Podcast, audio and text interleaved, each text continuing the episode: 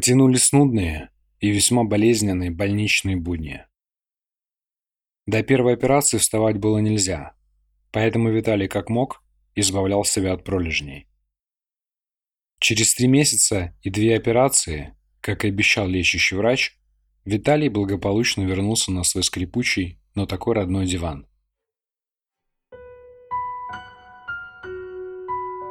«Привет, зануда. У нас все по-старому?»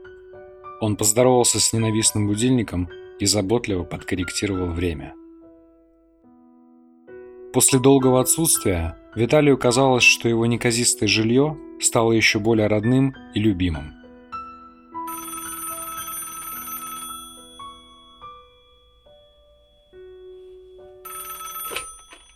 «Слушай, старик», — сказала телефонная трубка голосом Семена, — «меня из этого случая собираются уволить. Ты понимаешь, я выкрутил нижний болт крепления для замены. Я давно заметил течь и как раз ее устранял. Понесло же тебя именно в этот момент дергать кран. Голос его дрожал, и Семен с трудом сдерживал себя, чтобы не сорваться на плач. Ты же знаешь, что мне нужно еще детей вырастить. Жена без работы. Да что я тебе рассказываю, ты сам все прекрасно понимаешь. Ладно, не парься. Выслушав излияние коллеги, ответил Виталий. «Я на тебя не в обиде. Собственно, я и сам нарушил должностную инструкцию. Это твоя зона ответственности, и мне там делать было совершенно нечего. Вернусь на работу и замолвлю за тебя словечко». «Ты человек. Спасибо», — воспрял духом Семен. «Сочтемся обязательно».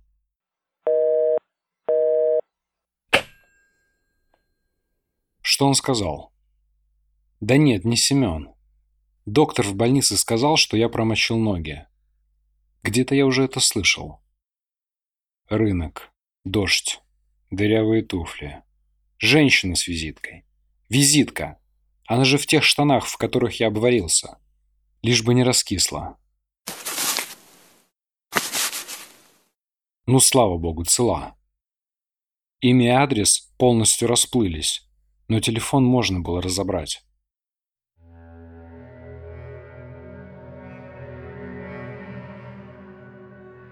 По-моему, я в больнице за три месяца окончательно двинулся рассудком. Какая связь между промокшими ногами и кипятком? Зачем я ей буду звонить? Она, наверное, и предположить не могла, как иногда можно промочить ноги. Нет. Нет, все равно позвоню. Сообщу ей со всей накопившейся болью и злостью, какую беду она мне нашептала.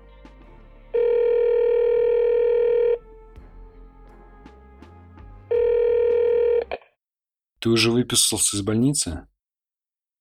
У Виталия похолодели кончики пальцев на недавно заживших ногах. Он ожидал, что разговор начнет первым, и, вывалив порядочное возмущение в ее адрес, бросит трубку. Что теперь делать? Продолжать разговор или нет? Только не бросай трубку. Пожалеешь потом. Меня Антониной зовут. Как будто бы прочитав мысли собеседника, сказала незнакомка. Надо поговорить. Хочешь жить? Приходи. Адрес на визитке. Хотя, на всякий случай, запиши еще раз. Оглобина 15. Это в районе Прищепкинского рынка. Зачем вы за мной следили? — спросил Виталий, выйдя из транса. «А иначе откуда вы все знаете?» «Вот чудак». «Маразм крепчает», — подумал он. «Я так и знал, что больничные котлеты до добра не доведут. Да и рынка в городе такого нет. По крайней мере, я о таком не слышал». Кнопку дверного звонка пришлось удерживать минут пять пока не послышались шаркающие следы старой соседки. Виталий предполагал, что человек, проживший всю жизнь на одном месте, повидал многое и должен все знать. «Баба Варя, мне нужна ваша помощь. Где находится Прищепкинский рынок?» «Ну ты, милок, и вспомнил. Его лет сорок, как уже нет. Снесли его после войны и построили на его месте жилые дома. И где это место?» Да я и не знаю, как тебе объяснить. Дурную балку знаешь? Вот, сразу за ней. Виталий слышал об этом месте и был уверен, что язык его туда обязательно доведет. «Спасибо. Кстати, у меня есть немного меда. Может, с вами поделиться?» «Конечно, давай, а то сахар вон как подорожал и уже закончился». «Ну что, чем черт не шутит?» Произнес в полголоса Виталий, выходя из подъезда. «Нужно закрыть эту проевшую плешь проблему и жить дальше». На поиски странного места ушел целый день. Балку он нашел без труда, а вот с адресом возникла проблема. Никто и не слышал о такой улице. Отчаявшийся Виталий уже собрался уходить, но на одном из домов, на улице генерала Петренко, он случайно увидел табличку с надписью «Оглобина 15». Ветхое одноэтажное строение в окружении трехэтажных сталинок выглядело как моська среди слонов. Аккуратно прополотые грядки и свежевыкрашенный забор говорили о том, что здесь живут хоть и бедные, но чистоплотные и трудолюбивые хозяева.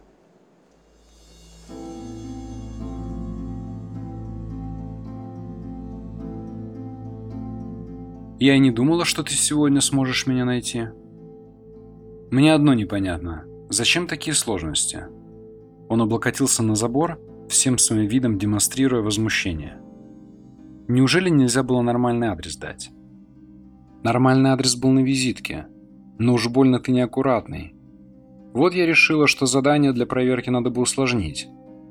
Да и разве это единственный вопрос, который тебя интересует? Нет, не единственный. А проверки, собственно, чего? Да ты заходи. Времени немного. Через час стемнеет, и отсюда ты ничем уже домой не доберешься. Рассказывайте. Подожди, руки помою и приду. А ты пока располагайся в доме. Виталий, внимательно изучив обстановку дома, сделал вывод, что взгляду здесь остановиться абсолютно не на чем. Обыкновенная хата. «Ну, с чего начнем?» – спросила женщина, присаживаясь напротив собеседника. «Это я должен спросить», — возмущенно сказал посетитель и, скрестив руки на груди, откинулся на диване. «А ты с характером. И это хорошо. Значит, я не ошиблась. Ну да ладно. Слушай, ты мне понравился еще на рынке. Ты думаешь, что я всем прохожим свои адреса и телефоны даю? Ничего подобного. Только тем, в ком я вижу потенциал. Потенциал чего? Не перебивай, а выслушай до конца. Вопросы потом. Беда у тебя. Жить тебе недолго осталось. Виталий перекосился в лице. Такие заявления не часто услышишь. Да не переживай ты так. Помогу я тебе. Если это все обман и желание выкачать из меня деньги, особенно таким жестоким способом, то прощайте. И он поднялся с дивана. Да не кипятистый, как чайник. Хотя после такой термической обработки тебе положено кипятиться, строго сказала Антонина, заставив Виталия вернуться на диван. Я все о тебе знаю. Чем живешь и чем дышишь. Где работаешь и что любишь на десерт. Мы сможем увидеться с тобой не более трех раз. Сегодня первый. Поэтому слушай и делай выводы. Вопросы потом. Если будешь внимателен и будешь делать, как я советую, жить тебе долго и счастливо.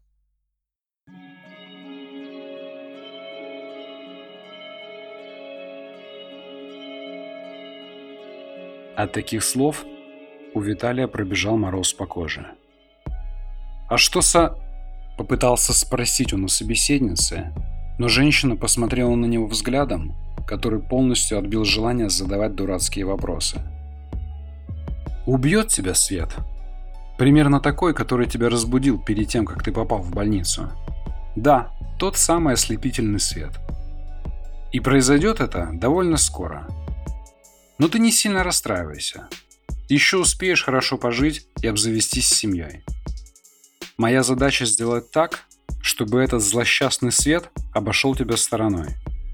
Но для этого потребуется и твое участие. Сама я не справлюсь с этой задачей. Я вижу, что в тебе накопилось, поэтому спрашивай. Откуда этот свет? Виталий был ошарашен. Этого я не знаю. А знала бы, все равно не сказала. Потому что не имею права. А кто вы? Виталий пытался понять хоть что-нибудь. Я помогаю людям. Антонина пододвинулась ближе к гостю. А кто я?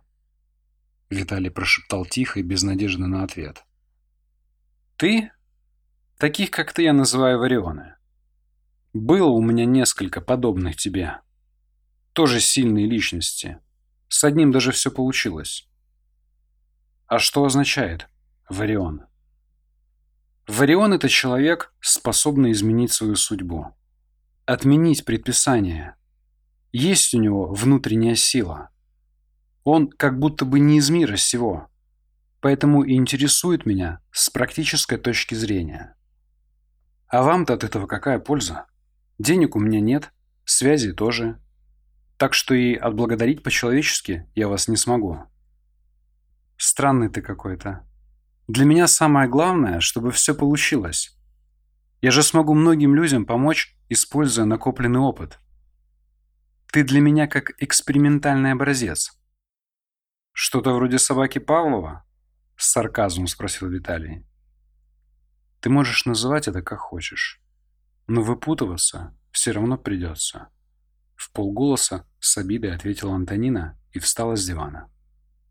Напоследок я дам тебе инструкции. И на сегодня хватит. Если тебе будут предлагать новую работу, не соглашайся. Как бы заманчиво все ни звучало. Она тебя приведет не только к достатку, но и к большой беде. Если больше вопросов нет, то тебе пора. Остальное оставим на второй раз. И не приходи ко мне с пустяками. Запомни, я смогу с тобой увидеться еще только два раза. А почему два? Переспросил, обалдевший от избытка неприятной информации Виталий. Если человек не понял с первого раза, то это стечение обстоятельств. Со второго – невнимательность. А с третьего – закономерность. Все, до свидания, а лучше прощай. И не делай ошибок. Если будешь молодцом, то все будет в порядке, и мы больше не увидимся. И следи за знаками. Вдогонку услышал Виталий и свернул в сторону автобусной остановки.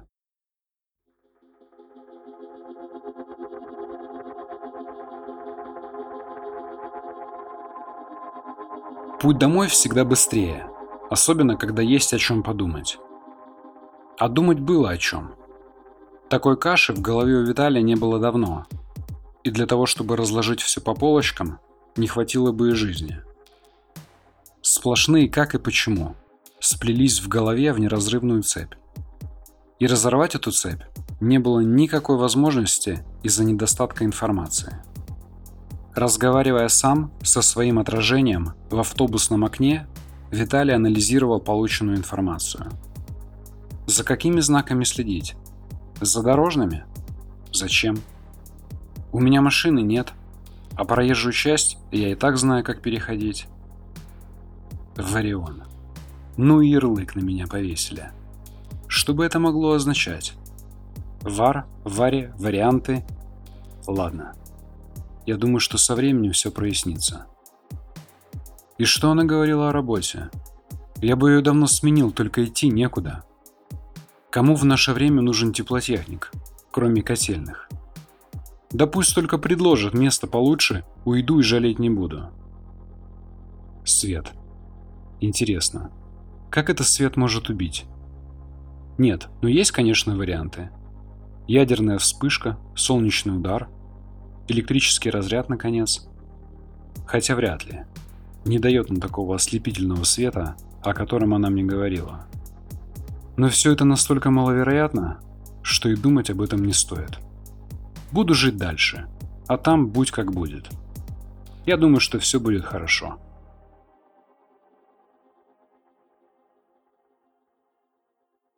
Первый после болезни день на рабочем месте отличался от остальных тем, что все сотрудники интересовались о его здоровье, заглядывая по очереди в диспетчерскую.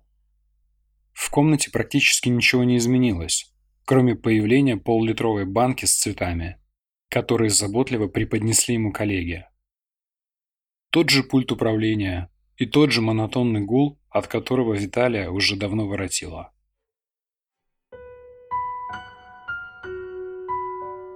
Незаметно пролетали дни. Как будто кто-то быстро перелистывал страницы книги жизни, а ты ничего не успевал прочитать. У Виталия сложилось такое впечатление, что ему уготована судьба дяди Миши, местного сторожа, который, начав младшим помощником, стал начальником котельного цеха. И после ухода на пенсию ему предложили место директора сторожевой будки с одной облезшей собакой в подчинении. Казалось, что человек рождается для того, чтобы полжизни отдать школе, институту и аспирантуре. К 50 годам добиться чего-то значимого, а в 60 благополучно поселиться на кладбище. Пустая многолетняя возня ради шикарной траурной процессии и гранитного камня. Кто-то возразит, а как же дети? А что дети? Человек по своей натуре безнадежный эгоист. Ему хочется завести маленькую живую куклу для того, чтобы насладиться радостью отцовства или материнства. А что потом? Потом этого человечка ожидают болезни, бесконечные житейские проблемы и в итоге смерть. Если кто-то сможет меня переубедить в обратном, то я сразу же женюсь и заведу ребенка. Вот еще словосочетание, которое мне непонятно – Завести ребенка. Кто его придумал? Завести можно собаку или попугайчика. В крайнем случае машину. А ребенка можно только родить.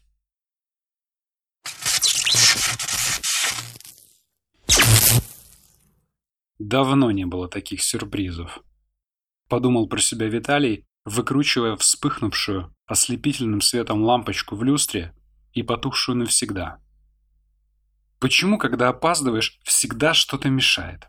Подумал он и в попыхах стал натягивать брюки, чтобы не опоздать на работу.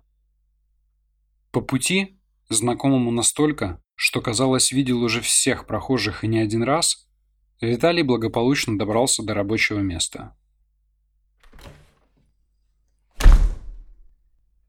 «Чего ты в моем кресле расселся?» – строго спросил Виталий у Семена, попивающего чай на чужом рабочем месте. И пятна от стакана оставил на столе. «Да не шуми ты, сделаем я к тебе», — ответил коллега и с улыбкой повернулся к Виталию. «Помнишь, я обещал, что не забуду твою доброту? Сегодня твой день. Танцуй!» Мой Шурин, бизнесмен, построил завод. И ему требуется теплотехник для управления котельным цехом. Я бы сам пошел, но с родственниками принципиально не имею деловых отношений. А после твоего ухода я сяду на твое место. И это меня устраивает. Да и опыта для такого мероприятия у меня маловато. А вот ты в самый раз. И зарплата там, дай бог каждому. Так что собирай манатки, тем более, что я уже сижу в твоем кресле и вставать не собираюсь. Сколько есть времени на обдумывание? — спросил Виталий, вспоминая речи провидицы, а заодно и сгоревшую лампочку. Не про эти ли знаки она мне говорила? Слишком много совпадений. «Да не беспокойся ты так», — перебил его мысли Семен.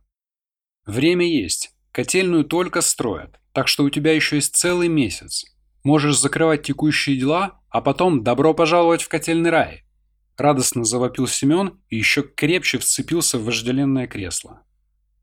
Необычно начавшийся день также необычно и закончился. По станции прошел слух, что поступила какая-то директива из главка. И что ничего хорошего она в будущем не сулит. Персонал суетился и перешептывался, перебирая варианты неприятностей, которые может принести злосчастная телеграмма. Но не получив ответа на животрепещущий вопрос, все работники печально разошлись по домам размышляя о своем неопределенном будущем.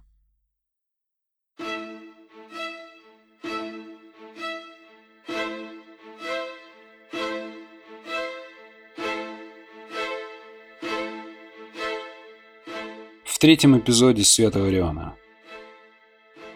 Тщательно обдумав все, что ему преподнес сегодняшний день, Виталий твердо решил остаться на старой работе.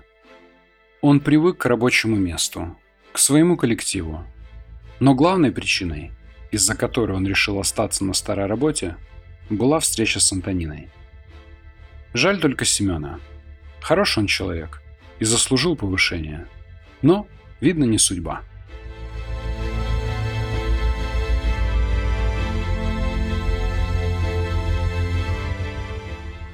Виталию Аронову сразу не понравились провожающие его взгляды на проходной. Да и атмосфера на предприятии была какая-то напряженная. Попахивала неприятностями. Все как-то суетились и почти не разговаривали, а только бегали по коридору, как умалишенные. Сидя в своем будущем кресле, Семен с печалью посмотрел на вошедшего Виталия. «Я внимательно слушаю», — сказал Виталий с тревогой в голосе. «Неприятности у нас», — отозвался Семен и опустил голову. «Телеграмму вчерашнюю помнишь? Так вот, ее только что обнародовали. И хорошо, что ты опоздал. Не довелось тебе увидеть этот позор».